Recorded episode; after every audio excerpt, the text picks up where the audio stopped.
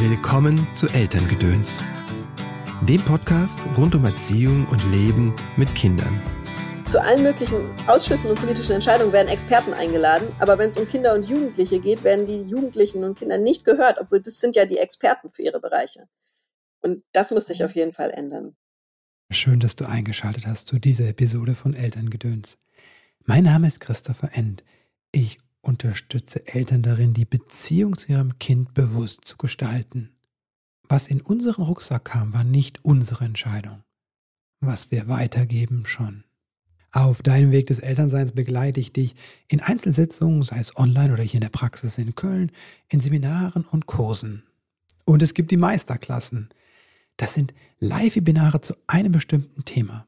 Hier bekommst du von mir Input, Inspiration und Motivation und Tools. Außerdem hast du die Möglichkeit, mit mir im Gruppencoaching live zu arbeiten. Jetzt zum Gast der heutigen Folge, Nathalie Klüver. Nathalie ist Journalistin, Buchautorin, Mutter von drei Kindern. Vielleicht kennst du eins ihrer Erziehungsratgeber. Das Kind wächst nicht schneller, wenn man daran zieht. Oder Afterwork Family. Oder ihr Kinderbuch Der Blaubeerwichtel. Jetzt hat Nathalie ihr erstes politisches Buch vorgelegt. Deutschland ein kinderfeindliches Land? Fragt Nathalie schon in ihrem Buchtitel provokant und listet dann auf, wo dieses Land tatsächlich nicht kinderfreundlich ist, sondern extrem abweisend, ungerecht und benachteiligend. Und wie sie sich das ändern muss und was alle in der Gesellschaft davon haben. Das erklärt sie in ihrem neuen Buch und hier in der Podcast-Folge.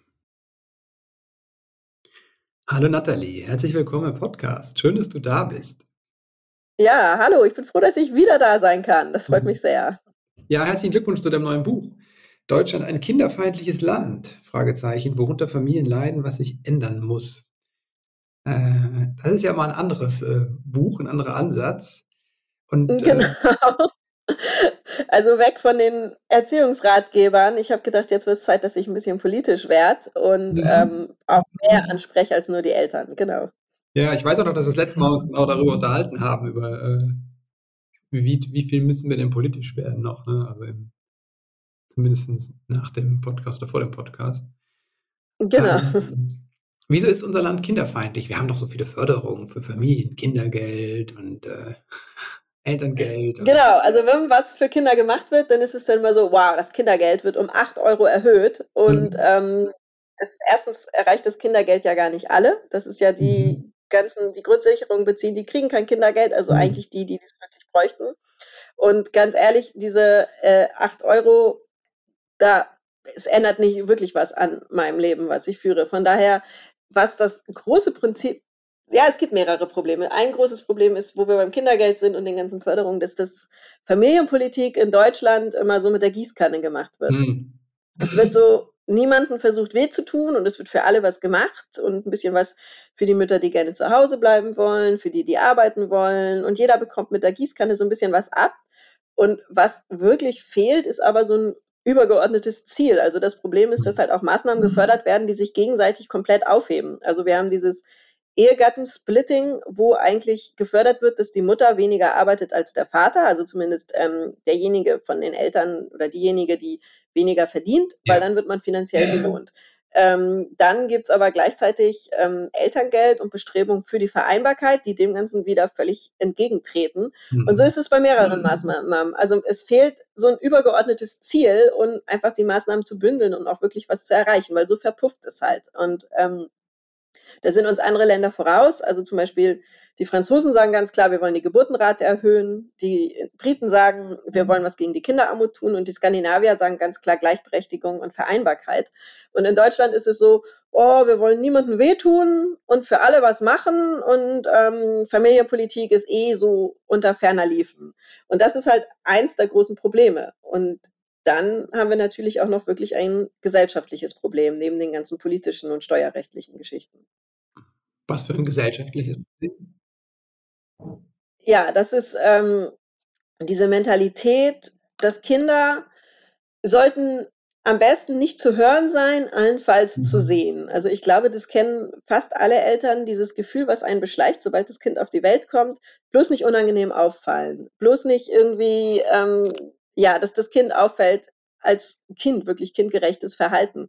Das ist ja so dieses Gefühl, ich glaube, das kennt fast jede Mutter, wenn das Baby im Kinderwagen an der Supermarktkasse schreit mhm. und sich alle umdrehen und dann diese von mir immer total geliebten Kommentare kommen, oh, es hat bestimmt total Hunger. Und dann denke ich mir so, ja, ich bezahle hier gerade, soll ich jetzt das Kind hier an der Supermarktkasse an die Brust legen? Was mache ich denn? Es ist so, also man wird irgendwie in diese Parallelwelt Elternsein reingeworfen und zu dieser Parallelwelt gehört bloß nicht unangenehm auffallen. Mhm. Und das sind diese vielen kleinen Erlebnisse, die wir haben. Also bei uns war es so, meine Kinder haben den Fußweg, diesen grauen Asphalt mit Kreide verschönert. Und ein Nachbar von uns hat sich halt beschwert, dass vor seinem Haus bunte Kreide auf dem Asphalt ist. Und die Kinder sollen das bitte nicht mehr machen. Und ich finde, das spiegelt so schön wider. Man soll halt am besten auch nicht viel sehen von den Kindern. Und ähm, das funktioniert halt nicht. Kinder sind halt keine kleinen Erwachsenen. Es ist tatsächlich sogar verboten, auf der Straße zu malen, ne? Ist, äh es ist verboten, echt? Ja, ich glaube schon.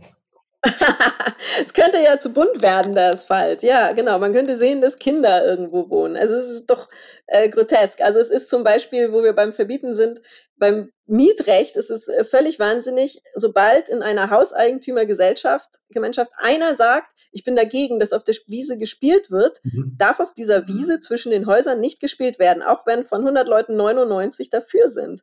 Weil ähm, die optische Gliederung, da gibt es das deutsche Wort Sichtrasen für, was ich ja sehr liebe, steht halt über dem Erholungseffekt. Das heißt, mhm. ähm, es ist wirklich bei uns in Gesetzen verankert, dass, ähm, dass dieser Sichtrasen, diese optische Gliederung über dem Wohl der Kinder steht. Wahnsinn. Ja. Wie kommen wir da raus? Ähm, also wir müssen wirklich anfangen, dass in der Gesellschaft Kinder wieder als Kinder akzeptiert werden, wie es in anderen Ländern ist. Da sind Kinder halt im hm. öffentlichen hm. Leben ganz selbstverständlich dabei und ähm, bevölkern die Straßen und ähm, werden auch als Kind einfach akzeptiert.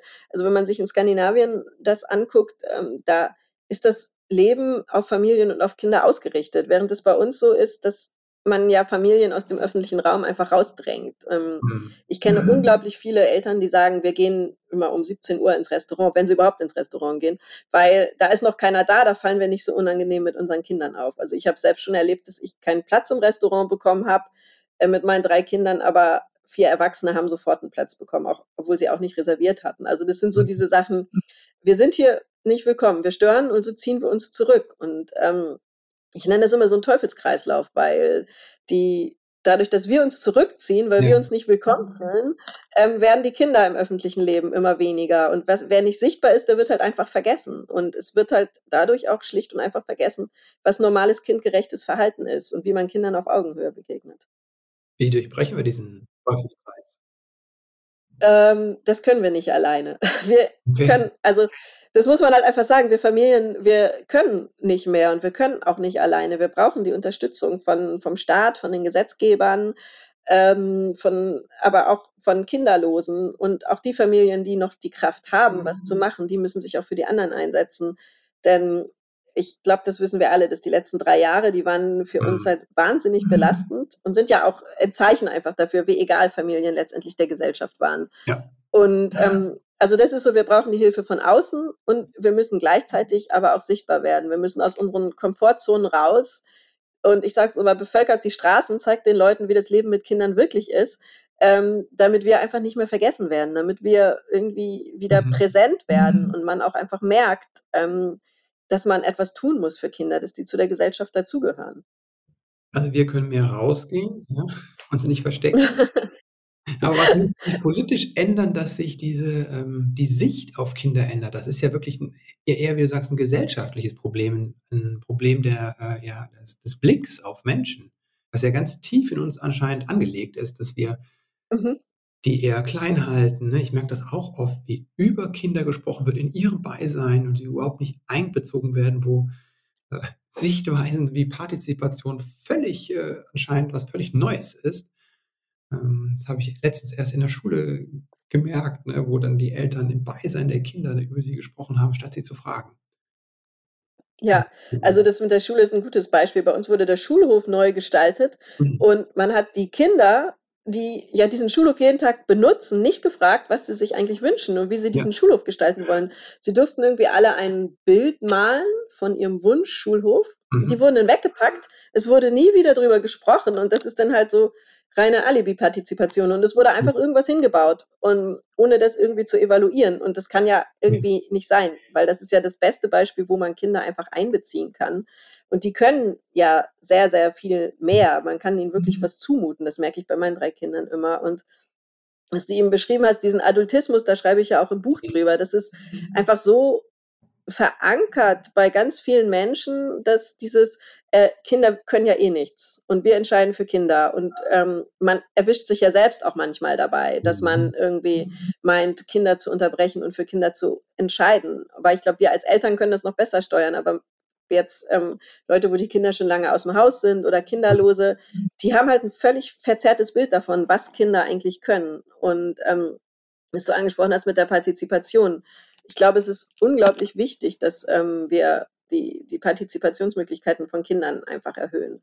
Ich schreibe in meinem Buch ja auch darüber, was es gibt und es ist, gibt Kinder- und Jugendparlamente, aber oft nur auf dem Papier und ähm, einfach viel zu wenige und flächendeckende oder die Kinder werden nicht informiert. Man kann in den Schulen viel mehr machen. Man kann im Kindergarten machen. In unserem Kindergarten stimmen die Kinder zum Beispiel über sehr, sehr viel ab. Das ist so ein mhm. demokratischer mhm. Kindergarten. Und es funktioniert auch mit Dreijährigen schon. Natürlich nicht über die großen Sachen, aber das, was halt ihr unmittelbares Leben betrifft. Und also das finde ich ganz wichtig. Und dann geht eigentlich kein Weg daran vorbei, dass wir das Wahlalter senken. Mhm. Also es ist ja noch nicht mal in allen Bundesländern so, dass man ab 16 an den Landtagswahlen teilnehmen mhm. kann.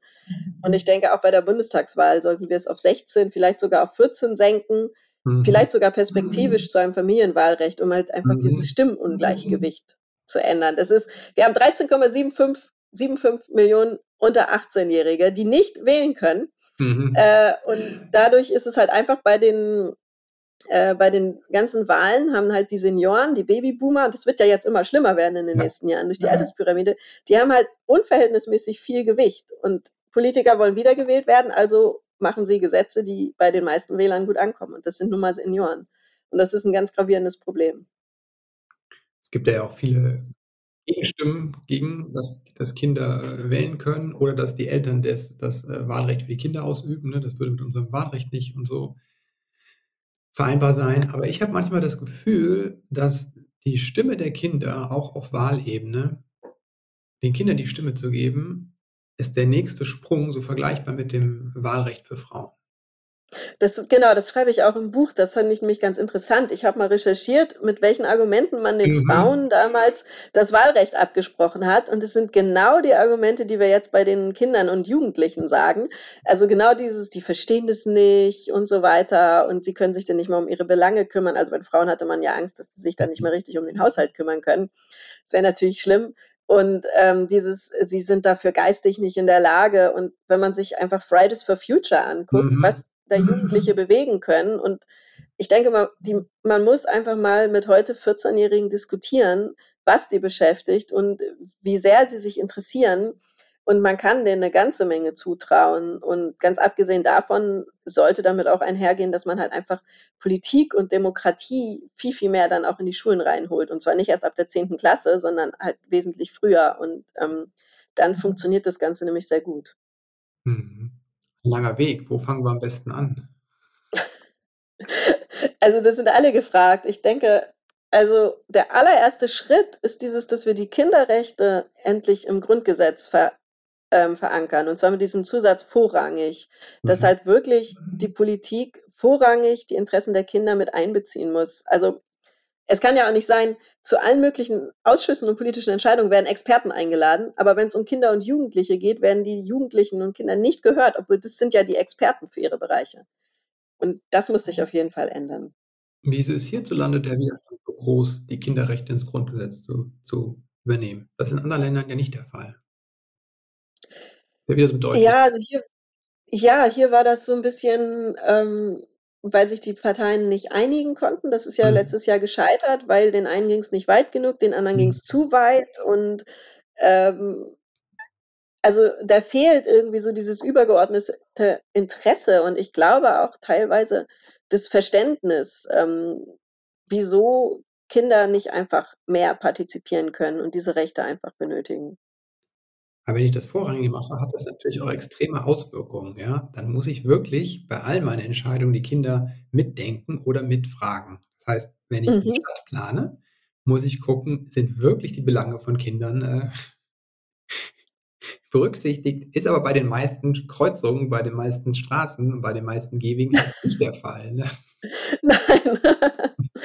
Das ist halt ich glaube, es ist halt einfach unbequem, das so zu denken, weil, ähm, man muss sich halt auf wirklich, äh, aus einer anderen Perspektive die Dinge bedenken. Und es ist halt auch unbequem, weil man dann vielleicht auch Entscheidungen treffen muss, die halt eine große Wählergruppe Mhm. der eigenen Partei vielleicht nicht mittragen würde. Aber, äh, ich denke, Politiker, die sind nicht nur ihren Wählern verpflichtet, die sind halt auch verpflichtet dem Wohl des Landes und der Bevölkerung. Und diese ganzen Probleme, die ja in die Zukunft vertagt werden, ähm, wie das Renten das Rentensystem, was uns spätestens 2030 um die Ohren fliegen wird und da haben unsere Kinder vor allem ein großes Problem mit, das wird überhaupt nicht angegangen, weil ist ja unbequem und ist ja in der Zukunft und erst mal an die nächsten 4 Jahre denken. Und ganz abgesehen von dem Klimawandel, das ist unser enormstes Problem und wir haben's ja grad gesehen in den letzten Wochen, was für 'n Problem das ist. Und, ähm, das wird nicht angegangen, weil dann muss man ja die SUV-Fahrer beschneiden und das will man Mhm. nicht, weil die ja die eigene Partei wählen. Also, es ist tatsächlich, wenn wir mehr über die Kinder denken, dann müssen wir auch unbequeme Entscheidungen treffen und das fällt natürlich vielen schwer. Wie schaffen wir das, ähm, 'ne Kultur zu schaffen, die bereit ist, unbequeme Entscheidungen zu treffen und nicht nur zu jammern über und sich über die Eltern zu stellen, sagen: „Ja, die sind alle so wehleidig heute“, sondern dass da muss ja 'ne Bereitschaft sein von jedem zu sagen: „Okay, ich mein mein äh, ich packe jetzt was dazu, ne? Ich überdenke das mal, ob das so sinnvoll ist, das Riesenauto zu fahren. Ich überdenke das mal, ob das so sinnvoll ist, ne, viermal im Jahr in Urlaub zu fliegen“, keine Ahnung was, ne? Das sind ja wirklich Dinge, die die wehtun den Leuten. Aber wie kommen wir dahin, Ja. dass so 'ne Bereitschaft entsteht? Ich bin wirklich, äh Also, das ist ich denke, da brauchen wir halt tatsächlich den Gesetzgeber, weil Mhm. von vielen Leuten kann man das einfach ähm, ich glaube nicht, dass die das freiwillig machen. Also, ohne Mhm. wirkliche Gesetzesänderungen geht das einfach nicht. Das ist die eine Sache und dann muss man auch einfach immer wieder klarmachen und sich immer wieder positionieren und sagen: „Es ist ja nicht nur einfach ein Spruch, die Kinder sind unsere Zukunft.“ Das Mhm. ist ja einfach es ist einfach die Tatsache. Und, äh, die Kinder sind diejenigen, die einmal über die Geschicke unseres Staates entscheiden. Die Kinder sind diejenigen, die uns einmal pflegen werden, Mhm. die, äh, auch mal entscheiden, was mit uns passiert und, äh, die unsere Kinder sind diejenigen, die die Innovation machen werden, die uns vielleicht einfach irgendwie retten werden in dieser Mhm. Situation mit dem Klimawandel. Und deshalb muss man ja eigentlich alles tun, um die ja, für die Zukunft und, ähm, um diese Probleme zu lösen. Und ich sage immer, die Kinder und Familien, die sind das Fundament von unserer Gesellschaft, denn alles baut darauf auf. Und deshalb es ist ja wie beim Haus. Wenn das Fundament nicht stabil ist, dann funktioniert halt der Rest einfach nicht. Aber es muss in den Köpfen ankommen und das ja, deshalb habe ich das Buch geschrieben und auch versucht halt einfach Lösungen reinzupacken und Vorschläge, weil ich glaube, jetzt immer nur zu meckern und zu sagen: „Es ist Mhm. so und so“, das bringt uns halt nicht weiter. Und da muss man halt tatsächlich, ähm, immer wieder aktiv werden, sich Verbündete suchen und, ähm, so viele Menschen wie möglich erreichen, dass sich auch irgendwie ein Umdenken in den Köpfen breit macht. Wie gelingt das? Was sind die ersten Schritte, die 3 wichtigsten Schritte, die du sagst, damit wir was verändern können? Also, ich habe das ja tatsächlich es gibt immer das letzte Kapitel, die 10 Mhm. Schritte, jetzt muss ich 3 sagen.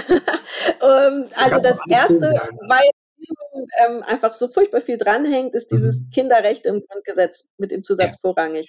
Dann decken wir den ganzen Bereich der Politik ab, dass halt wirklich vorrangig auch immer das Kindeswohl einbezogen werden muss. Und zwar Mhm. nicht nur bei Sachen, die Kinder unmittelbar betreffen. Denn man denkt ja immer so: „Ach, das Rentensystem betrifft unsere Kinder ja nicht“, aber es betrifft unsere Kinder ganz immens. Ja. Ähm, genauso, äh, dies, ähm, mit Verkehrs das ganze Verkehrsrecht, das. Tempolimit, das betrifft ja unsere Kinder. Es gibt kaum was Kinderfeindlicheres als der allgemeine Straßenverkehr. Das Ja. ist halt einfach so. Und deshalb, wenn wir dieses vorrangig Kinderrechte im Grundgesetz, dann haben wir schon 'ne ganze, ganze Menge geschafft, denn dann können die Politiker sich davor nicht mehr drücken. Und ich glaube auch, dann wächst das Bewusstsein. Also, diese flächendeckenden Schulschließungen wie im ersten Lockdown, die wären damals nicht möglich gewesen, wenn wir diesen Mhm. Zusatz wenn wir das im Grundgesetz gehabt hätten, weil da wurden die Kinder einfach gar nicht beachtet. Also die damalige Familienministerin war noch nicht mal am runden Tisch eingeladen. Es wird halt einfach entschieden. Und sowas wäre halt einfach nicht möglich gewesen. Ähm, genau, damit verbunden ist halt diese Senkung des Wahlalters, die politischen Entscheidungen auf Kinderrechte und die Auswirkungen auf Kinder zu überprüfen. Haben wir ganz viel mit abgedeckt, finde ich gut. Das ist Schritt eins.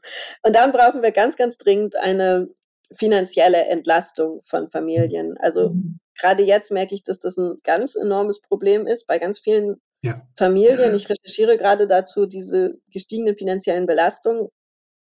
Und ähm, was wir einfach brauchen. Wir können kein Kind zurücklassen. Das können wir uns schlicht nicht erlauben. Es gibt zu wenige und das ist auch menschenrechtlich einfach, das funktioniert nicht. Das kann mhm. keiner mit seinem Gewissen vereinbaren und wir müssen was gegen Kinderarmut tun. Also es kann nicht sein, dass in einem Land wie Deutschland jedes fünfte Kind einfach in Armut lebt und die Zahl wird steigen in den nächsten Monaten. Das sagen alle Statistiken.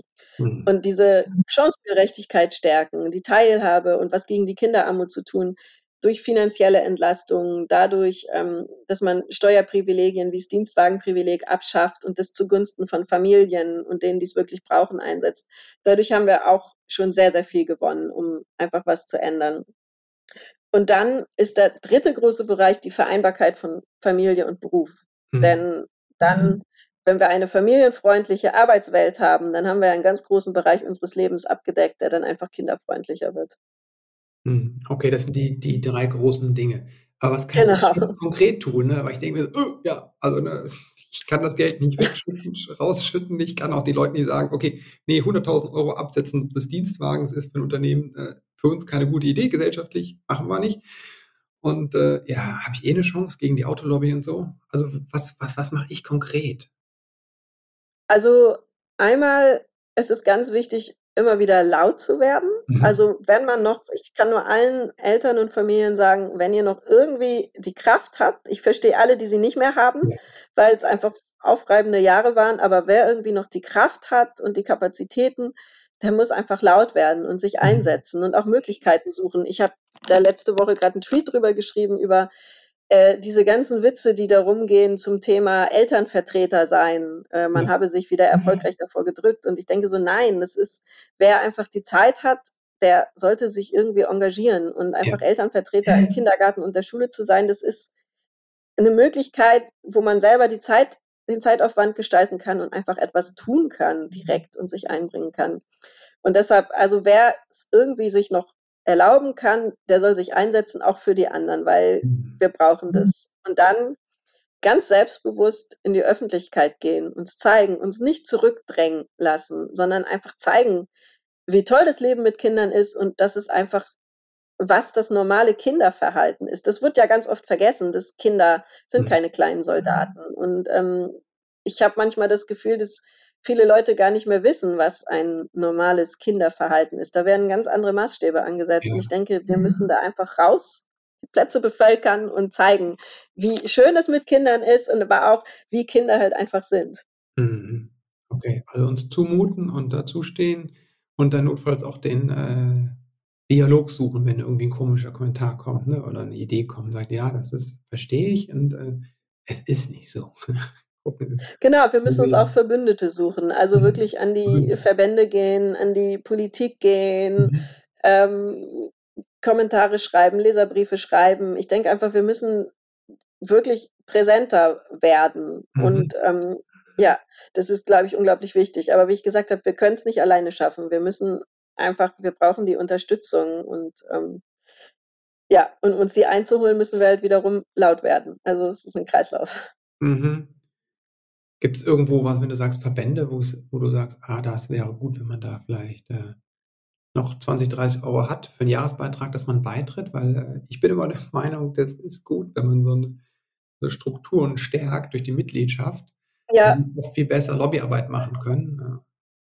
Also das muss man sich auch mal vorstellen, wenn man sich die Mitgliederzahlen des ADAC gegenüber ja. der Mitgliederzahlen von Kinderlobbyverbänden einstellt, dann weiß man, wieso äh, wir immer noch kein Tempolimit von 130 haben äh, oder nicht flächendeckend kmh 30 in den Städten fahren, wieso Autos die Parkplätze, die einfach Spielraum von Kindern blockieren. Ähm, also das merkt man da und deshalb denke ich auch, wo man irgendwie unterstützen kann. Man kann das auf lokaler Ebene machen. Also ich habe für das Buch auch ein Interview geführt mit dem Deutschen Kinderhilfswerk, die einfach Lobbyarbeit machen. Es gibt den, den Kinderschutzbund. Man muss halt sehen, wo man was machen kann. Man kann ganz basisdemokratisch den Förderverein der eigenen Schule oder des eigenen mhm. Kindergartens mhm. unterstützen, wo man wirklich äh, direkt was für seine Kinder tut. Ähm, und auch mitbestimmen kann. Man kann da, die haben ja auch immer Sitzungen, das entschließen nicht nur zwei Vorgesetzte, man kann da hingehen in diese Sitzung vom Förderverein und mitentscheiden, was wie mhm. der Spielplatz im Kindergarten gestaltet werden soll. Also es gibt da eigentlich für jeden was und ich finde, man kann da, äh, wenn man ein bisschen die Augen aufmacht, wirklich was erreichen für die Kinder. Bei dem Automobilclub finde ich immer mhm. gut den Hinweis, weil manche Leute haben Angst, ja, wenn ich da weggehe und dann ne, die Versicherung und der Schutz auf der Straße sind so wichtig. Ähm, da gebe ich immer den Hinweis, doch mal wirklich zu vergleichen, wie die Versicherungsleistung ist. Meine Erfahrung ist, gibt es meistens sehr, sehr viel günstiger woanders. Die gleiche mhm. Qualität, weil es äh, am Ende des Tages dann doch der, viele oft äh, gleiche Subunternehmer sind, die rausfahren. Ähm, und man spart sich den Lobbyverein. Ja, das ist, finde ich, ein guter Hinweis. Das ist nämlich einfach so. Ähm, bei vielen ist das äh, sogar automatisch mit drin, weil es es ja. über die Automarke gibt oder sowas. Also ähm, ich finde, das ist wirklich ganz wichtig. Und dann kann man das Geld auch, was überbleibt, einfach für Lobbyarbeit für unsere Familien und Kinder anlegen. Ja. Oder für sich selbst. Wir werden es alle brauchen im Herbst. Ist. Oh ja. Mhm. Und wer sparen möchte, ich glaube, ich zahle 12 Euro für den, äh, oder 8 Euro im Jahr für das äh, Abschleppen. Guter Tipp. Okay, super. Ähm, was kann ich noch konkret tun? Wie finde ich Verbündete? Also ähm, vielleicht, wenn ich auch was mehr in Richtung Politik machen möchte. Also da Ideen?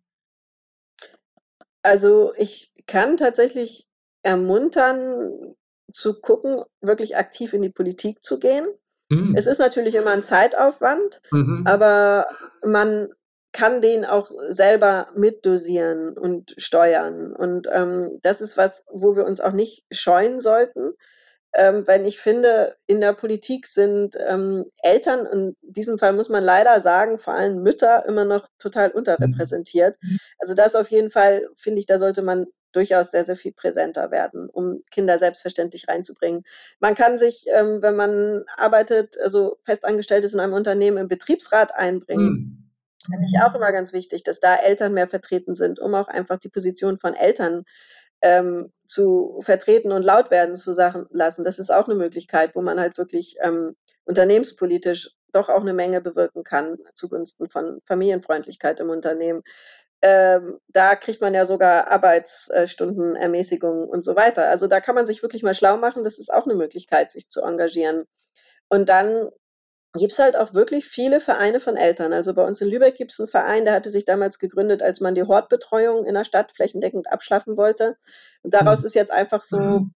Äh, ein übergeordneter Verein geworden, der sich zum Beispiel jetzt gerade dafür eingesetzt hat, dass die Essensgebühren von den städtischen Kitas nicht im Monat von 50 auf 100 Euro steigen. Also man kann dann schon, ja, die sollten um 100 Prozent steigen. Bei mir wären es bei zwei Kindern, die ich noch im Kindergarten habe, einfach mal 100 Euro mehr im Monat gewesen. Und das haben wir halt geschafft, einfach abzuwenden. Nur durch eine Facebook-Kampagne, die wir letztendlich gemacht haben. Also man kann tatsächlich sehr viel bewirken. Man kann durch Social Media sehr viel bewirken, indem man immer wieder zu diesen Themen schreibt oder woanders kommentiert, Hasskommentaren begegnet, die vielleicht ähm, irgendwo anders ausgesprochen werden. Und ich denke, jeder Einzelne kann halt doch tatsächlich ein bisschen was machen. Mhm. Woher nimmst du die Kraft? Äh, momentan äh, nicht so wirklich. Ich habe mir das Bein gebrochen. Ich bin jetzt zwölf Wochen auf Krücken. ich habe so eine Zwangspause bekommen. Mhm. ähm, ich denke einfach, äh, solange ich noch irgendwie laut werden kann, ähm, mache ich das und mhm. mal sehen, ob ich irgendwann leise werde. Aber ich habe mir eigentlich vorgenommen, dass ich mich nicht leise machen lasse. Du kriegst ja auch schon ganz schön Rückenwind hast du vorhin gesagt, ne, für das Buch ne, im, im Netz. Die Fraktionen, die das ähm, entweder meinen, die Eltern würden sich nur anstellen ne, oder sie hätten ihre Kinder nicht im Griff ne, oder was auch immer, wären zu wehleidig. Ähm, wie gehst du damit um mit diesen Angriffen? Weil das haben ja Eltern auch im Alltag, ne, an der Kasse oder Mhm. sonst wo, dass die Kommentare kommen oder vielleicht auch im Netz. Wie gehst du damit um? Also, wenn die unter der Gürtellinie sind, dann trifft mich das schon tatsächlich sehr. Also, es ist halt, ähm, wenn es in Bedrohungen oder Beleidigungen Ja. ausartet, dann kann man das nicht einfach wegstecken. Also, ich fange mittlerweile an, wirklich nicht mehr alles zu lesen, weil dann, ähm ja, das würde einen total verrückt machen. Und, ähm, das muss man tatsächlich irgendwie abschotten. Ich habe das noch nicht für mich hingekriegt. Also, das ist schon so, dass es einen verletzt und wenn's Bedrohungen sind, äh, dann melde ich die einfach. Polizeilich, auch wenn nicht viel passiert, aber man hat zumindest das Gefühl, ich habe irgendwas dagegen getan. Ähm, und ich blockiere die Leute und dann, äh, so das, was in meiner Hand liegt. Ich denke immer, man muss das tun, was man tun kann, damit man nicht in diese passive Rolle reinrutscht. Und, ähm, was diese Kommentare in der Öffentlichkeit betrifft, da habe ich für für mich diesen Weg entwickelt, nicht unnötig zu diskutieren, weil grad bei so Themen, äh, das Kind erstickt doch, wenn es getragen wird oder das Kind ist jetzt zu alt, um gestillt zu werden und so weiter, da kann man nicht drüber diskutieren. Das muss man einfach, äh also, es ist vergebliche Liebesmüh und die Energie brauchen wir wirklich für andere Sachen. Und da habe ich mir halt diese Wave and Smile, ähm, Art angewöhnt, dass ich dann einfach sage: „Ja, ja, mhm, ah, guck an“, ja. Und dann einfach nicht weiter drauf eingehe, weil, ähm, auch wenn's mir auf der Zunge juckt und ich denke so: „Oh Mann, jetzt zeige ich's dir“, aber aber diese Menschen, die wollen ja meckern, die sind ja nicht für Argumente empfänglich. Und dann ist es halt einfach das Beste, das einfach zu übergehen und die Zähne zusammenzubeißen und Ja. zu sagen: „Okay, ich spare meine Energie für mich selbst und das, was wichtig ist.“ Mhm. Was ist wichtig für dich? Ähm, dass ich tatsächlich die Zeit habe für mich und die Pausen habe, ähm, wo ich auch auftanken kann, weil wenn ich mir die nicht nehme, dann habe ich die auch nicht mehr, um für meine Kinder da zu sein. Mhm. Und, ähm, deshalb denke ich einfach, ab und zu muss man einfach mal abschalten und auch Sachen nicht an sich ranlassen, damit man einfach wieder auftanken kann. Mhm. Ja, wertvoll. Nathalie, vielen Dank für das Gespräch. Danke dir vor allem für deine Arbeit, also, äh, und besonders für dieses Buch. Ich weiß wirklich, dass wir noch drüber gero gesprochen haben, müssen wir nicht politisch werden auch, ne? Ist bei mir immer so dieser Grad zwischen: Was mache ich in der inneren Veränderung, was mache ich im Außen? Und deswegen finde ich das so, so wertvoll, dass jetzt so 'n politisches Buch kommt. Danke dir dafür. Ähm, danke, dass du laut Dankeschön. warst. Ja, es geht ja jetzt erst richtig los. Also, ich Ah. hoffe, ich darf laut sein. Ja. Ähm, jetzt habe ich noch 'n paar letzte Fra Fragen. Einmal genau, wo kann man wo treibst du dich zurzeit auf Social Media am meisten rum? Wo kann man dich erreichen? Also, man kann mich finden bei bei Instagram und Facebook auf jeden Fall. Da bin Mhm. ich einfach Nathalie-Klüver, also. Klueva. Da findet man mich. Ähm, ich habe immer noch meinen Blog ganz normale Mama.com, wo ich Mhm. jetzt hauptsächlich zu familienpolitischen Themen schreibe. Und Twitter mache ich zurzeit ganz gerne. Mhm. Da heiße ich tatsächlich noch ganz normale Mama oder einfach unter Mhm. meinem Namen. Äh, da da bin ich tatsächlich zurzeit auch ganz gerne aktiv. Okay, super. Links packen wir alle in die Shownotes.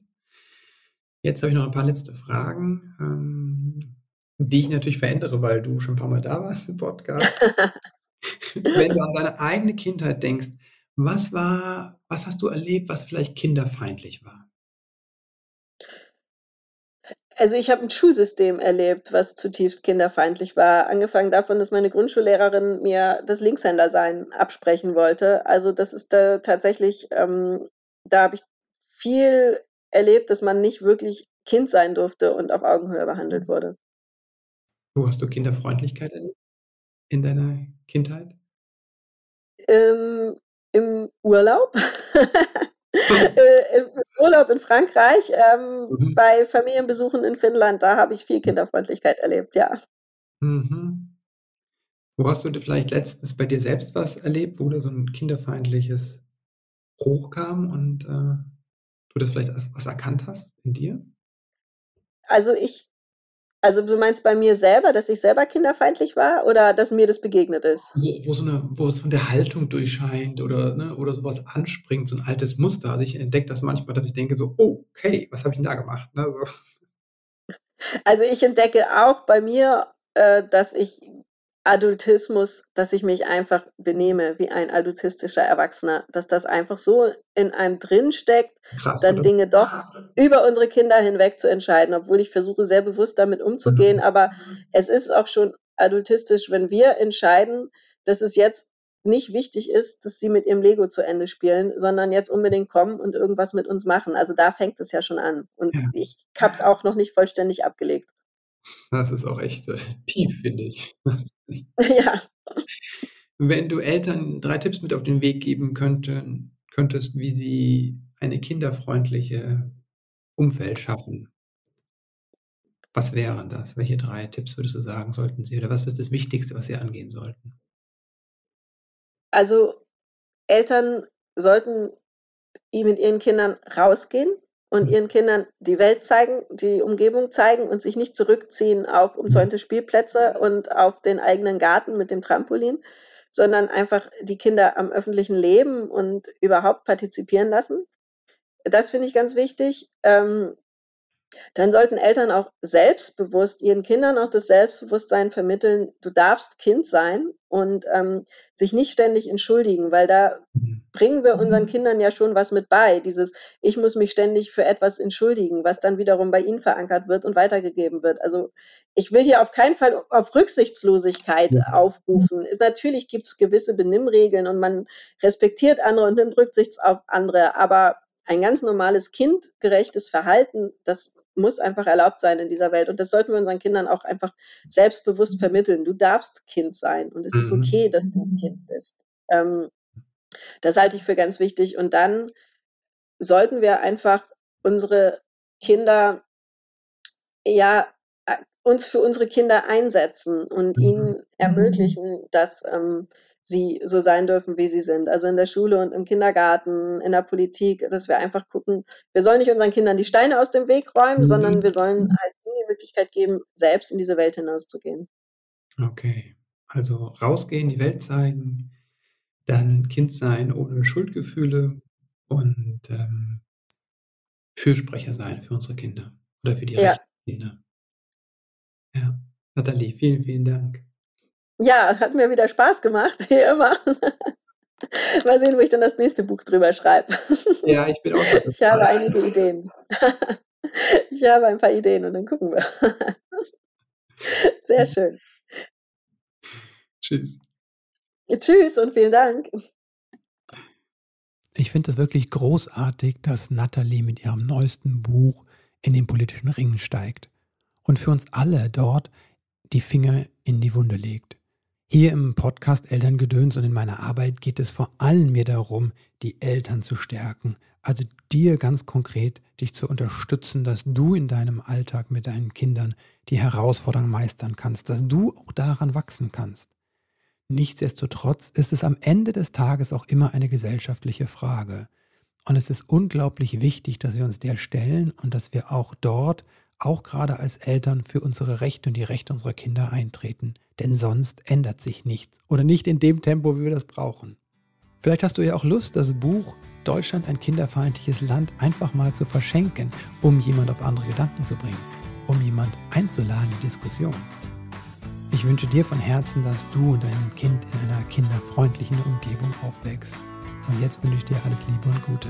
Bis bald.